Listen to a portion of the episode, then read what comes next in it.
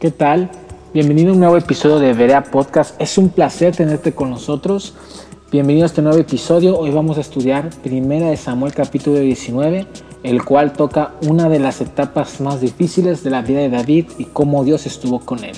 Quédate con nosotros y comenzamos. ¿Qué tal? Como escuchaste la introducción, hoy vamos a estudiar Primera de Samuel capítulo 19, que básicamente eh, tenemos que colocarnos en un contexto rápidamente. ¿Qué está pasando en estos momentos? David está teniendo una gran, gran carrera militar y está consiguiendo mucha gracia delante del pueblo de Israel y el ejército de Saúl. De hecho, si tú lees el último versículo del capítulo, del capítulo 18, dice que, que David salía, que cada que los, que los filisteos venían y atacaban a Israel, salía David y los barría y que empezó a ganar mucha fama aún dentro del ejército de Saúl. Entonces, en el capítulo 19, versículo 1 dice, habló Saúl a Jonathan su hijo y a todos sus siervos para que matasen a David. Aquí Saúl ya, ya llevó a un nivel más alto la persecución hacia David. En el capítulo 18 vimos que el que quiso matar a David personalmente fue David, fue Saúl, perdón, que aventándole su lanza, pero en esta parte ya Saúl está involucrando al ejército y aún a su hijo Jonathan, el príncipe heredero al trono. Dice, pero Jonathan, hijo de Saúl, amaba a David en gran manera y dio aviso a David diciendo, Saúl mi padre procura matarte, por tanto cuídate hasta la mañana y estate en lugar oculto y escóndete. Y yo saldré y estaré junto a mi padre en el campo donde estés y hablaré de ti a mi padre y te haré saber lo que haya. Aquí dice, dice que la palabra que, que, Samuel, digo, que, que Jonathan era un hombre fiel, era un hombre que había prometido algo en un pacto delante de Dios y él lo iba a cumplir, como dice la palabra, cumple tu voto delante de Jehová. Entonces Jonathan vivía en esa realidad, dijo, ¿sabes algo? Yo sé que lo que mi papá mi, autoridad directa es el rey, mi padre, el rey Saúl, pero él me está pidiendo algo que no puedo cumplir porque la, claramente la ley de Dios dice no matarás y él me está pidiendo matar. Y sabes, Jonathan estaba viviendo adelantado al tiempo en, eh, eh, en el que los apóstoles le decían al concilio de Jerusalén, ¿es acaso primero el deber obedecer a los hombres que a Dios? Claro que no, o sea, nosotros estamos llamados a respetar, a honrar y amar a nuestras autoridades, cubrirlos en oración, respetarlos, pero nosotros no podemos obedecer a una autoridad que nos está pidiendo que pequemos. Es la única, este, por decirlo, condición que nos permite desobedecer a nuestras autoridades, cuando nos piden que pequemos abiertamente. Y claro que hay niveles de desobediencia, obviamente no nos paramos en forma rebelde y atacamos y, nos destronamos, sino la iglesia debe ser como, un, como, los, como los hermanos, como los amigos de Daniel que se pararon frente al rey Nabucodonosor cuando los iban a lanzar al horno de fuego, le dijeron, oh excelso rey, ¿sabe algo? Nosotros no vamos a adorarlo porque nosotros creemos en Dios y aun si eso nos costara la vida, Dios es digno, rey le hablaron con un, con un respeto, le hablaron con un cuidado, con una autoridad, respetando su autoridad. Y aquí básicamente es lo que estaba pasando con Jonathan. Imagínate la presión de Jonathan, el rey de tu, de tu nación y aparte tu padre, te está pidiendo que hagas algo que va en contra de las leyes de Dios. Muchas veces en, tu trabajo, eh, en tu trabajo te pueden estar pidiendo que hagas tal vez algo que va en contra de la palabra de Dios, no sé, que robes, tal vez que desvíes algunos fondos o que mientas, tal vez en tu escuela, tal vez aún tus padres te están pidiendo, estás, me imagino esta típica escena que estás en una cena y te dicen, tómate una cerveza, no pasa nada, y sabes algo, este, eh, nuestras autoridades a veces nos piden cosas y, hay veces que esas cosas van a ser, que van a ir en contra de la palabra de Dios y esos son momentos donde nosotros tenemos que permanecer en obediencia, amando y respetando a nuestra autoridad. Pero tenemos que saber que primeramente es la palabra de Dios. Y dice, eh, dice que le va a dar, a, ¿cómo se dice? Aviso a David de las cosas que le diga al rey Saúl.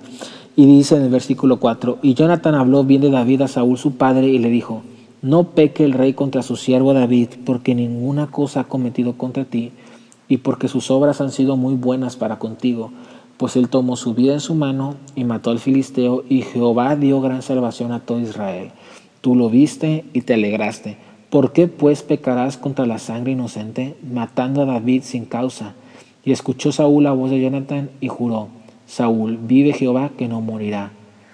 Esta es una, es una imagen de una persona intercediendo por otra. Jonathan era un intercesor. Jonathan dijo, ok, porque muchas veces podemos ser este tipo de, de, gente que dice, ok, yo sé que esto está mal, no lo voy a hacer, pero tampoco voy a avisar, tampoco voy a hacer de mi parte para que esto que está mal pueda corregirse. Y Jonathan no le gustaba esa actitud. Jonathan dijo, ¿sabes algo? Si hay algo que yo pueda hacer para, para solucionar esto, lo haré. Y esto habla de un hombre que está en intercesión. Esta es una figura que está apuntando a Cristo. ¿Quién más, hijo de un rey, se paró delante del rey para pedirle y, e interceder por, por aquellos que tal vez estaban bajo persecución, que estaban bajo la ira del rey? Jesucristo lo hizo en la cruz. Jesús dice la palabra que Jesucristo está intercediendo por nosotros día y noche delante de Dios. El Hijo, Dios totalmente hombre y totalmente eh, Dios hombre, Jesucristo está intercediendo ante el Padre, ante Dios Padre, diciéndole, Padre, yo sé que, que, los seres humanos, que la raza humana eh, está, comete errores, yo sé que pecan, yo sé que, que hay odio, que hay ira en sus corazones, que, que cada vez esto va para peor, pero recuerda, Padre, yo compré esta gente con mi sangre, ellos valen mi sangre, ellos, ellos son amados por mí y, y, y dales tiempo, dales tiempo, es como la parábola que dice que viene el, el labrador a cortar una, un árbol porque no está dando fruto y dice que se para el hijo y le dice, dame un año y yo cuidaré de esta planta y yo la abonaré y le daré cuidado necesario y si no ha echado fruto en un año podrás cortarla, pero dame tiempo. Y esto nos habla mucho del carácter de Jesús, de cómo dice, Padre, eh, Él está intercediendo por nosotros delante del Padre y el Padre dice, ok Jesús, escucho, escucho tu intercesión y sabes algo, yo también amo a la raza humana, yo también amo a los seres humanos y claro que les doy tiempo porque tu intercesión mueve mi corazón. Y esto es básicamente una figura, Jonathan aquí está haciendo una figura que apuntaba a Cristo en un, en un tiempo más, más adelante. Y también eh, esto nos habla de que cuando las cosas están empezando a poner más difíciles en las naciones, cada vez las naciones y los gobiernos y los países están quitando de, de sí su, ¿cómo decirlo? Quieren quitar todo lo que tenga que ver con Dios en sus, en sus, en sus culturas, quieren deshacerse de la Biblia, quieren, eh, eh, cada vez van más eh, en contra de la palabra de Dios, como dice en, en el Salmo 2 escrito por David, que, que, quieren echar sus, sus, sus lazos fuera de, ellos, que quieren independizarse de Dios e ir en contra de la palabra. Cada día eh, esto va a ir aumentando conforme se acerque el regreso del Señor Jesucristo. Y esto nos habla de que Dios va a levantar intercesores delante de las autoridades a favor del pueblo de Dios.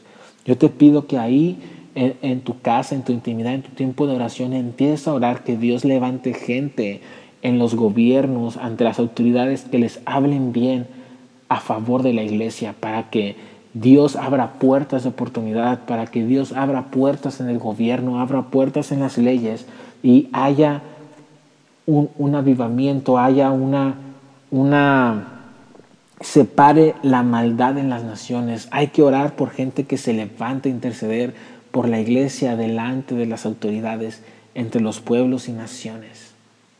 Y me encanta porque, ¿sabes algo? En este momento Saúl pudo haber dicho, ¿sabes algo? Eres un traidor, te voy a matar, me estás fallando, ¿por qué te pones de su lado? Pero no, aquí dice que Saúl escuchó la voz de Jonatán. Saúl tuvo un corazón que, que escuchó la voz de Jonathan y dijo, es cierto, todo lo que me estás diciendo es cierto. Si alguien me ha hecho bien a mí y a mi reino, ese ha sido David y yo lo, lo quiero matar.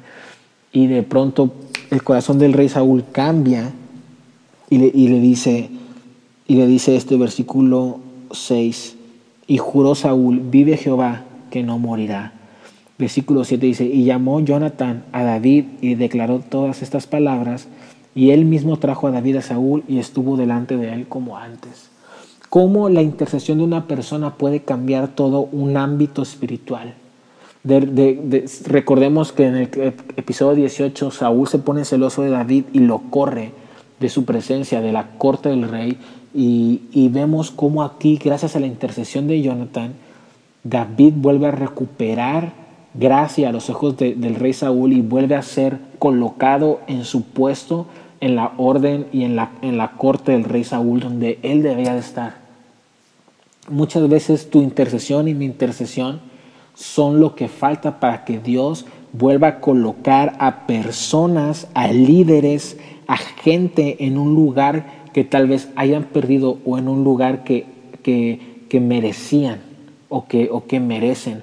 Muchas veces nuestra falta de intercesión por nuestras autoridades, por nuestros hermanos en Cristo hacen, hacen que ellos no puedan lograr encontrar su lugar en el plan de Dios. Y esto, esto nos llama a que nosotros debemos estar intercediendo por nuestros compañeros, por nuestros hermanos en Cristo, por nuestras autoridades y por la iglesia, para que Dios levante intercesores que hablen, que hablen a, las, a los gobernantes de este, de este mundo a favor de la iglesia y la iglesia pueda recuperar gracia delante de ellos y, poder empezar a, a, influir con el Evangelio en diferentes esferas de la sociedad. O que intercedas por tu pastor para que él tenga paz, para que su familia tenga bendición, intercedas por tus padres, intercedas por tus hermanos, por tus compañeros en la escuela, por tus eh, maestros en la escuela, por tu director del colegio, para que Dios los, los pueda llevar a donde deben de estar. Seamos intercesores como Jonathan lo fue y como, y como claramente Jesucristo lo es. Luego, entre el, versículo, entre el versículo 7 y el 8 hay aproximadamente dos años de diferencia. Y dice, después hubo de nuevo guerra. Se estalló la guerra de nuevo. Y salió David y peleó contra los filisteos y los hirió con gran estrago y huyeron delante de él. Y el espíritu malo de parte de Jehová vino sobre Saúl, y estando sentado en su casa tenía una lanza a la mano mientras David estaba tocando. Y Saúl procuró enclavar a David con la lanza a la pared, pero él se apartó delante de Saúl, el cual hirió con la lanza en la pared, y David huyó y escapó aquella noche. Aquí tenemos que después de unos dos años o un año y medio vuelve a estallar la guerra. Y adivina quién venía otra vez a atacar, los filisteos.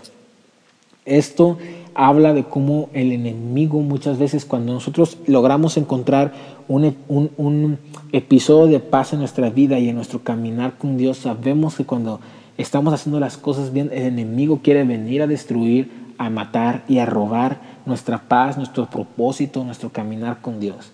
Y aquí vemos como otra vez los filisteos, después de haber sido derrotados, muchas veces otra vez vienen a la carga contra David y contra Israel. Y adivina quién escoge el rey Saúl para que salga a pelear. Obviamente David. Era, si alguien sabía pelear contra los filisteos y ganarles, ese era David.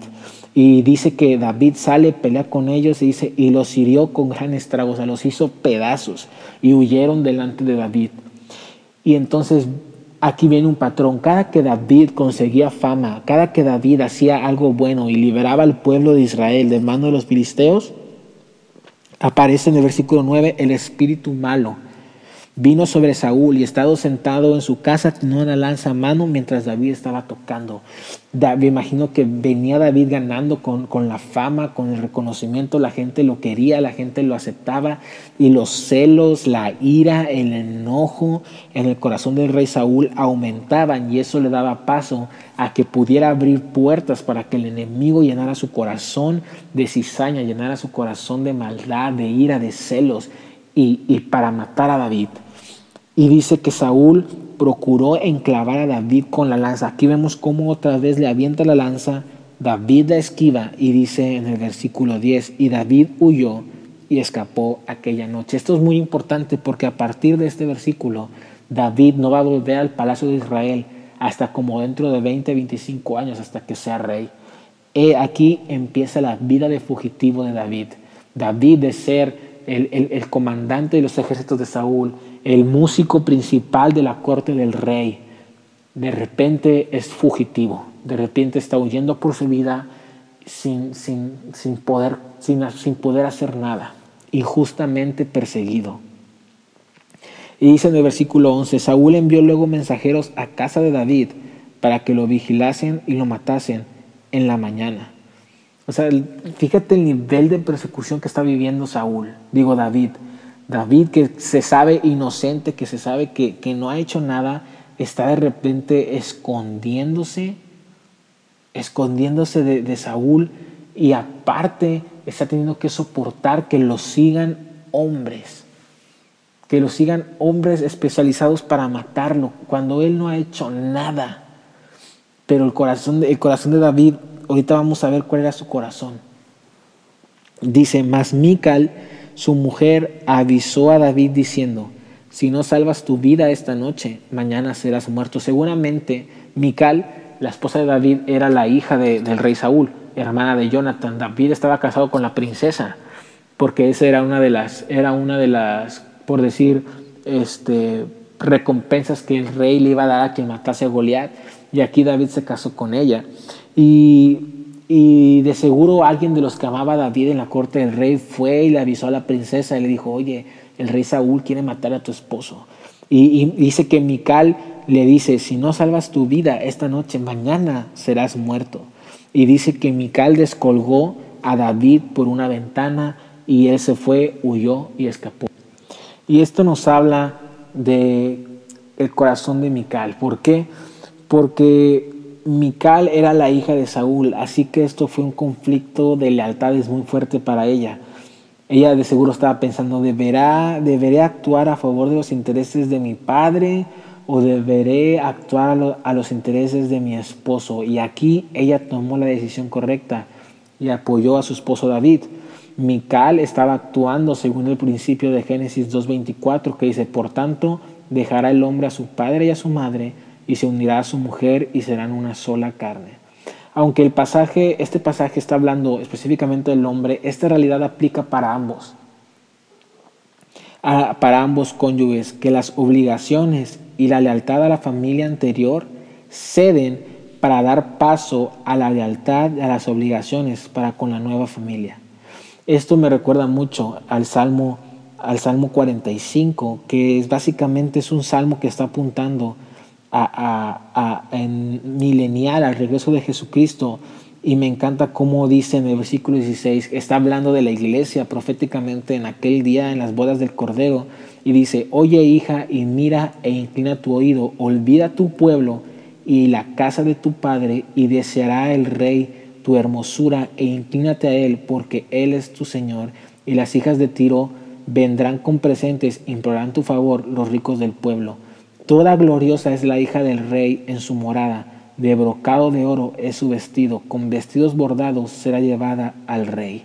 Esto eh, está hablando de cómo la iglesia viene, eh, la esposa de Cristo viene ya a casarse con el rey Jesús en su segunda venida, pero esto aplica hoy a las relaciones conyugales tanto para el hombre como para la mujer. El hombre que se casa se ya no se debe a su madre, ya no se debe a su padre, se debe a su esposa.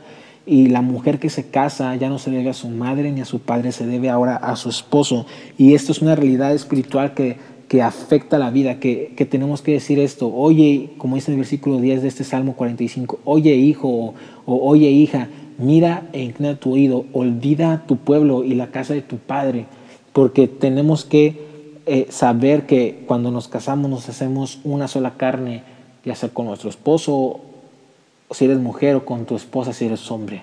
Y ahora, y Mical estaba viviendo esa, esa realidad, supo escoger bien. Paréntesis, no estoy diciendo que, nos, que, la, que, no estoy diciendo que, se, que, que los cónyuges se olvidan por completo de su familia ni nada por el estilo. Ya cuando eres esposo hay que seguir honrando y amando a tus padres, cuidando de ellos, bendiciéndoles, pero ahora tu, tu responsabilidad como hombre es con tu esposa y, y, tu lealtad es antes con tu esposa que con tus padres y, igual con las mujeres, pero nunca estoy diciendo que, que nos debemos olvidar de ellos. Nuestro deber como hijos, ya que seamos padres, que seamos esposos, que seamos abuelos, siempre va a ser cuidar a nuestros padres, bendecirlos, visitarlos y estar para ellos en, en, en los momentos difíciles. Y dice que avisó a David. Mical ayudó al dar aviso a David. Y yo me imagino que alguien en la corte le dijo, oye, Mical, tu papá quiere matar a tu esposo. Y Mical le dio aviso a David. Y dice que David hizo bien en recibir, eh, eh, me imagino que David hizo bien en recibir la advertencia de su esposa. Algunas veces, sabes, los hombres son tan, somos tan cabeza dura que nunca escuchamos a cómo Dios puede hablarnos a través de nuestras esposas. Muchas veces Tú tienes que saber, hombre, que Dios te va a hablar por tu esposa muchísimo más que cualquier otra persona, porque es tu, y, tu ayuda idónea. Y, y, nosotros tenemos que romper con esa mentalidad de no, yo soy el hombre y yo decido las cosas. No, nosotros tenemos que tomar en cuenta la, lo que nuestras esposas hablan en nuestra vida, porque por ahí está hablando Dios muchas veces. Y me encanta esto también parte, por parte de las mujeres. A ti, mujer, Dios te va a hablar por parte de tu esposo muchísimas veces. Y yo me, imagínate si David no hubiera hecho caso a su esposa, hubiera quedado muerto, frito. Entonces, eh, esto habla de cómo el hombre y el cónyuge tiene que aprender a, tomar en cuenta los consejos de, su esposa, a, ver la sabiduría que Dios derrama en la mujer para darle consejos. Si David hubiera ignorado esta advertencia, uy, hubiera terminado muerto. Y dice que Mical descolgó, descolgó a David por una ventana. Mientras David decidía qué medidas tomar, ella, su esposa, estaba ahí para apoyarlo y ayudarlo a llevarlo a cabo. La ayuda de Mical tuvo éxito, pues David huyó y escapó. Esto es, esto es bendición. Eh, eh, sinceramente, el hombre no podría hacer mucho sin, sin, sin la mujer o, o nada. Y aquí me encanta porque mientras David estaba decidiendo, estaba en un episodio de ansiedad, estaba en un, en un episodio de miedo, pues su cabeza estaba siendo buscada por soldados, su esposa estaba ahí apoyándolo, estaba ahí para ayudarlo a llevar a cabo la voluntad de Dios en su vida. Y eso es lo que, lo que nosotros debemos de buscar. Esa es la esposa para el hombre, la ayuda idónea, quien lo ayuda, quien lo bendice, quien lo cuida y viceversa. Y dice este, dice que luego dice, tomó luego Mical una estatua y la puso sobre la cama y le acomodó por cabecera una almohada de pelo de cabra y la cubrió con la ropa. Y cuando Saúl envió mensajeros para prender a David, ella respondió, está enfermo. Volvió Saúl a enviar mensajeros para que viesen a David diciendo, traédmelo en la cama para que lo mate. Y cuando los mensajeros entraron, he aquí la estatua estaba en la cama y una almohada de pelo de cabra a su cabecera. Entonces Saúl dijo a Mical, ¿por qué me has engañado así y has dejado escapar a mi enemigo? Y Mical respondió a Saúl, porque él me dijo, déjame ir, si no, yo te mataré.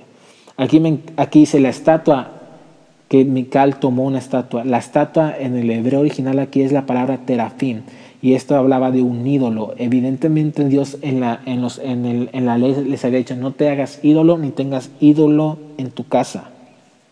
Esto nos habla de que Mical podía ser una mujer muy sabia en sus decisiones anteriores, pero que Mical tuviera un ídolo en su casa muestra que no tenía un tipo de relación con Dios como la tenía David.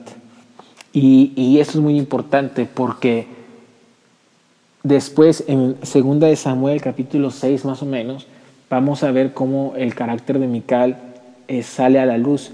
Y, y, y, sí, Mical fue una mujer muy sabia en sus decisiones pasadas, pero el que tuviera un ídolo nos hace pensar que no estaba viviendo una relación con Dios como la vivía David. Y recordemos lo que dice la palabra, no, no se unan en yugo desigual. Y eso aplica aún entre cristianos. Muchas veces usamos ese versículo para decir, no, no, yo no puedo estar casado o ser o tener una relación con alguien que no sea cristiano. Y claro que aplica para eso principalmente, pero también entre cristianos tú tienes que fijarte Si, si tu pareja, si tu mujer, si el hombre con el que estás es un hombre que está apasionado por Dios, es un hombre que busca a Dios, es un hombre que ora y es un hombre que lee diligentemente las escrituras, como tú lo haces. Y tu hombre tienes que ver lo mismo, tienes que estar seguro que el hombre o mujer que vas a tener a tu lado sea un hombre que esté encendido en su relación con Dios y que no, es, y que no esté guardando ídolos. Y dice que el rey Saúl le dijo, o sea, fíjate el nivel de locura y ya de, de, de, ganas de matar del rey Saúl, que dice, tráiganmelo con todo y cama y aquí lo mato.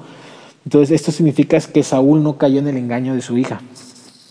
También muestra algo de la profundidad del odio que Saúl sentía hacia David, porque quería asestar el golpe mortal.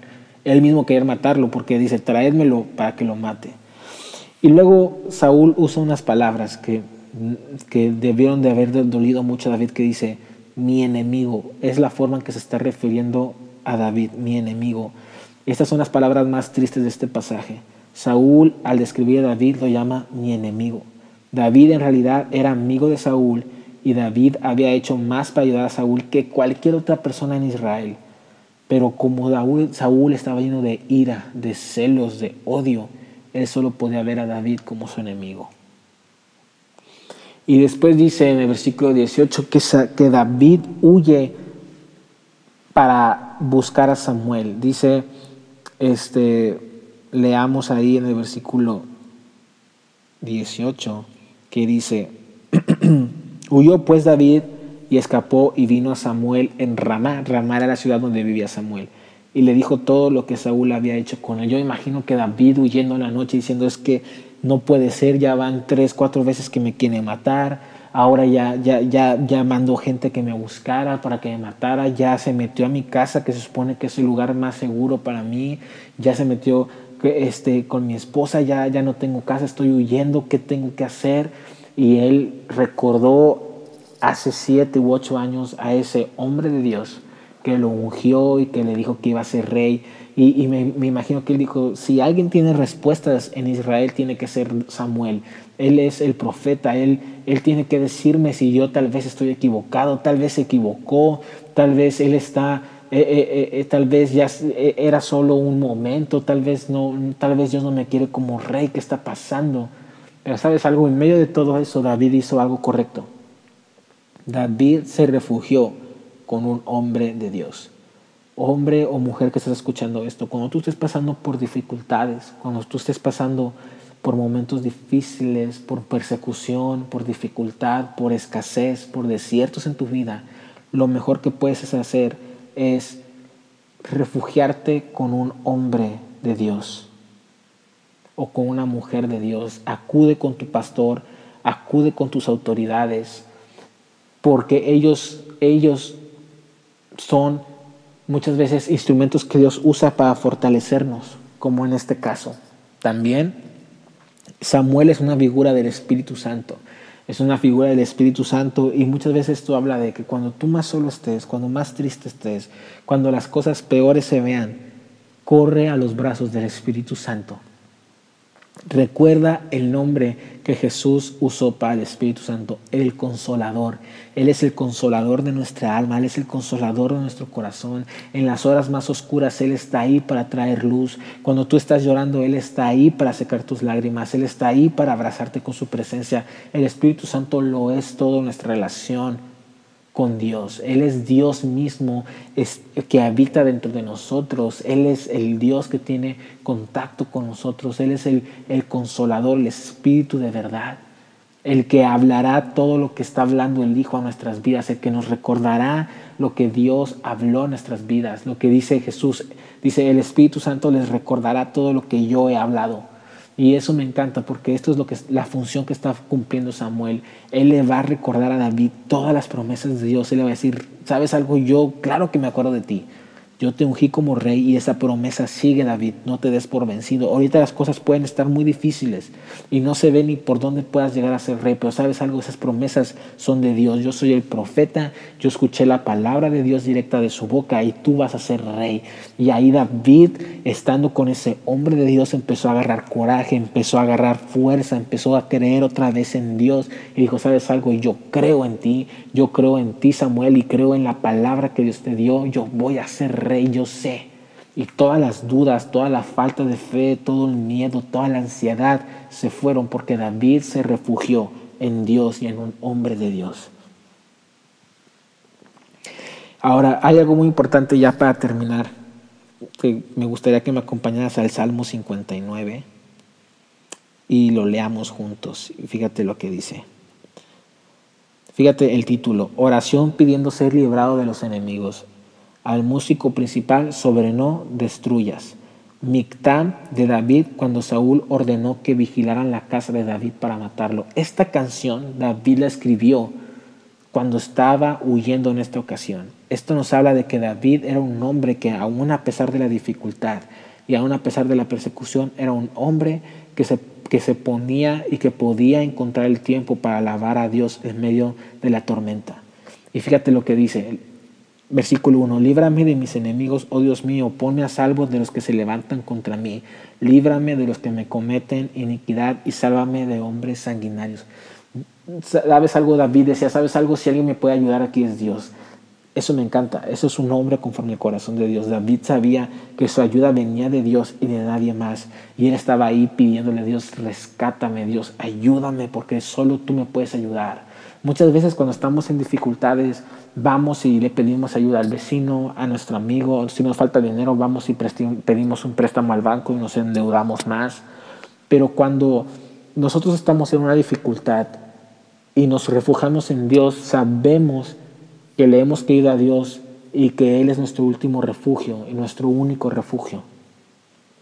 Porque cuando estamos en dificultades sale el verdadero yo y ahí sale dónde te estás apoyando tú, en Dios o en las cosas de este mundo.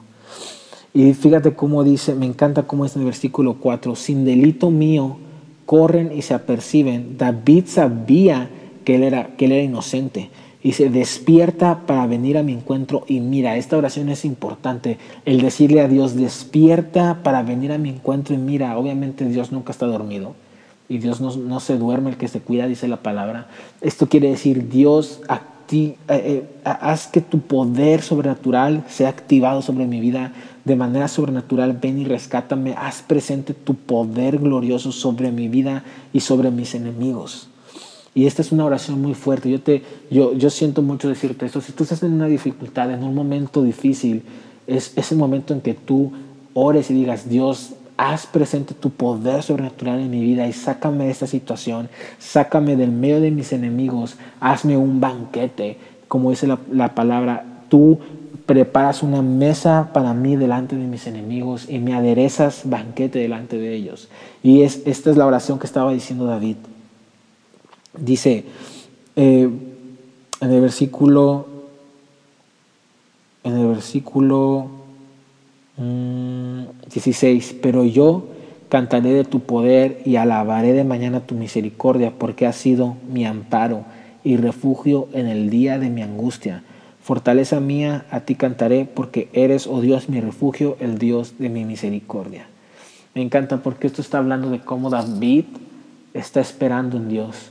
David no estaba esperando en él mismo, no se valía de sus fuerzas, no se valía de sus influencias, de su poder militar, de sus influencias en el gobierno, en el ejército, con la gente de Israel, no. Él dijo, mi esperanza está en ti, Dios. Dice, yo cantaré de tu poder. Pero ¿cómo va a cantar del poder de Dios si ahorita no lo está viendo? Porque David era un hombre que se mantenía por fe en Dios. Y dice, yo voy a cantar de tu poder, aunque ahorita me estén persiguiendo y aunque ahorita parece que tú no estás conmigo y no siento tu presencia, Dios, yo voy a cantar de tu poder. Cuando tú y yo adoramos en medio de la tempestad, cosas poderosas pasan, hermano. Pasa, se caen las cárceles, se caen los muros, se abren puertas, ángeles vienen al rescate del pueblo de Dios cuando el pueblo de Dios se pone a cantar y a alabar en medio de la tormenta. Pasa lo que pasó con Pablo y Silas cuando estaban en Filipos encarcelados, que empezaron a cantar y de repente se cayó la cárcel y todos los demás fueron libres. Cuando tú y yo cantamos, las cárceles se caen, se caen las cadenas, se caen los, se cae el pecado, se caen las, se caen las ataduras del, enemigo en nuestras vidas cuando estamos adorando a Dios en medio de la tempestad. Y, y, esto es lo que estaba haciendo David, estaba trayendo la gloria de Dios a través de la alabanza a su situación y a su vida. Y yo te invito que si hoy tú estás pasando por un, un lugar difícil, que hoy es el tiempo para que tú cantes y alabes y traigas la bendición de Dios a tu vida hemos terminado. Es un gusto que nos hayas podido acompañar una vez más. Quédate con nosotros en el próximo episodio de Vera Podcast. Te amo, bendiciones. Y si este episodio te ha sido de, bendición, te ha, edificado, yo te pido que lo compartas con tus amigos o con, la gente de tu iglesia. Y también te pido que nos des ahí un, un like en nuestra página de Instagram que es InstaVerea. Te amo, bendiciones y nos vemos en la próxima.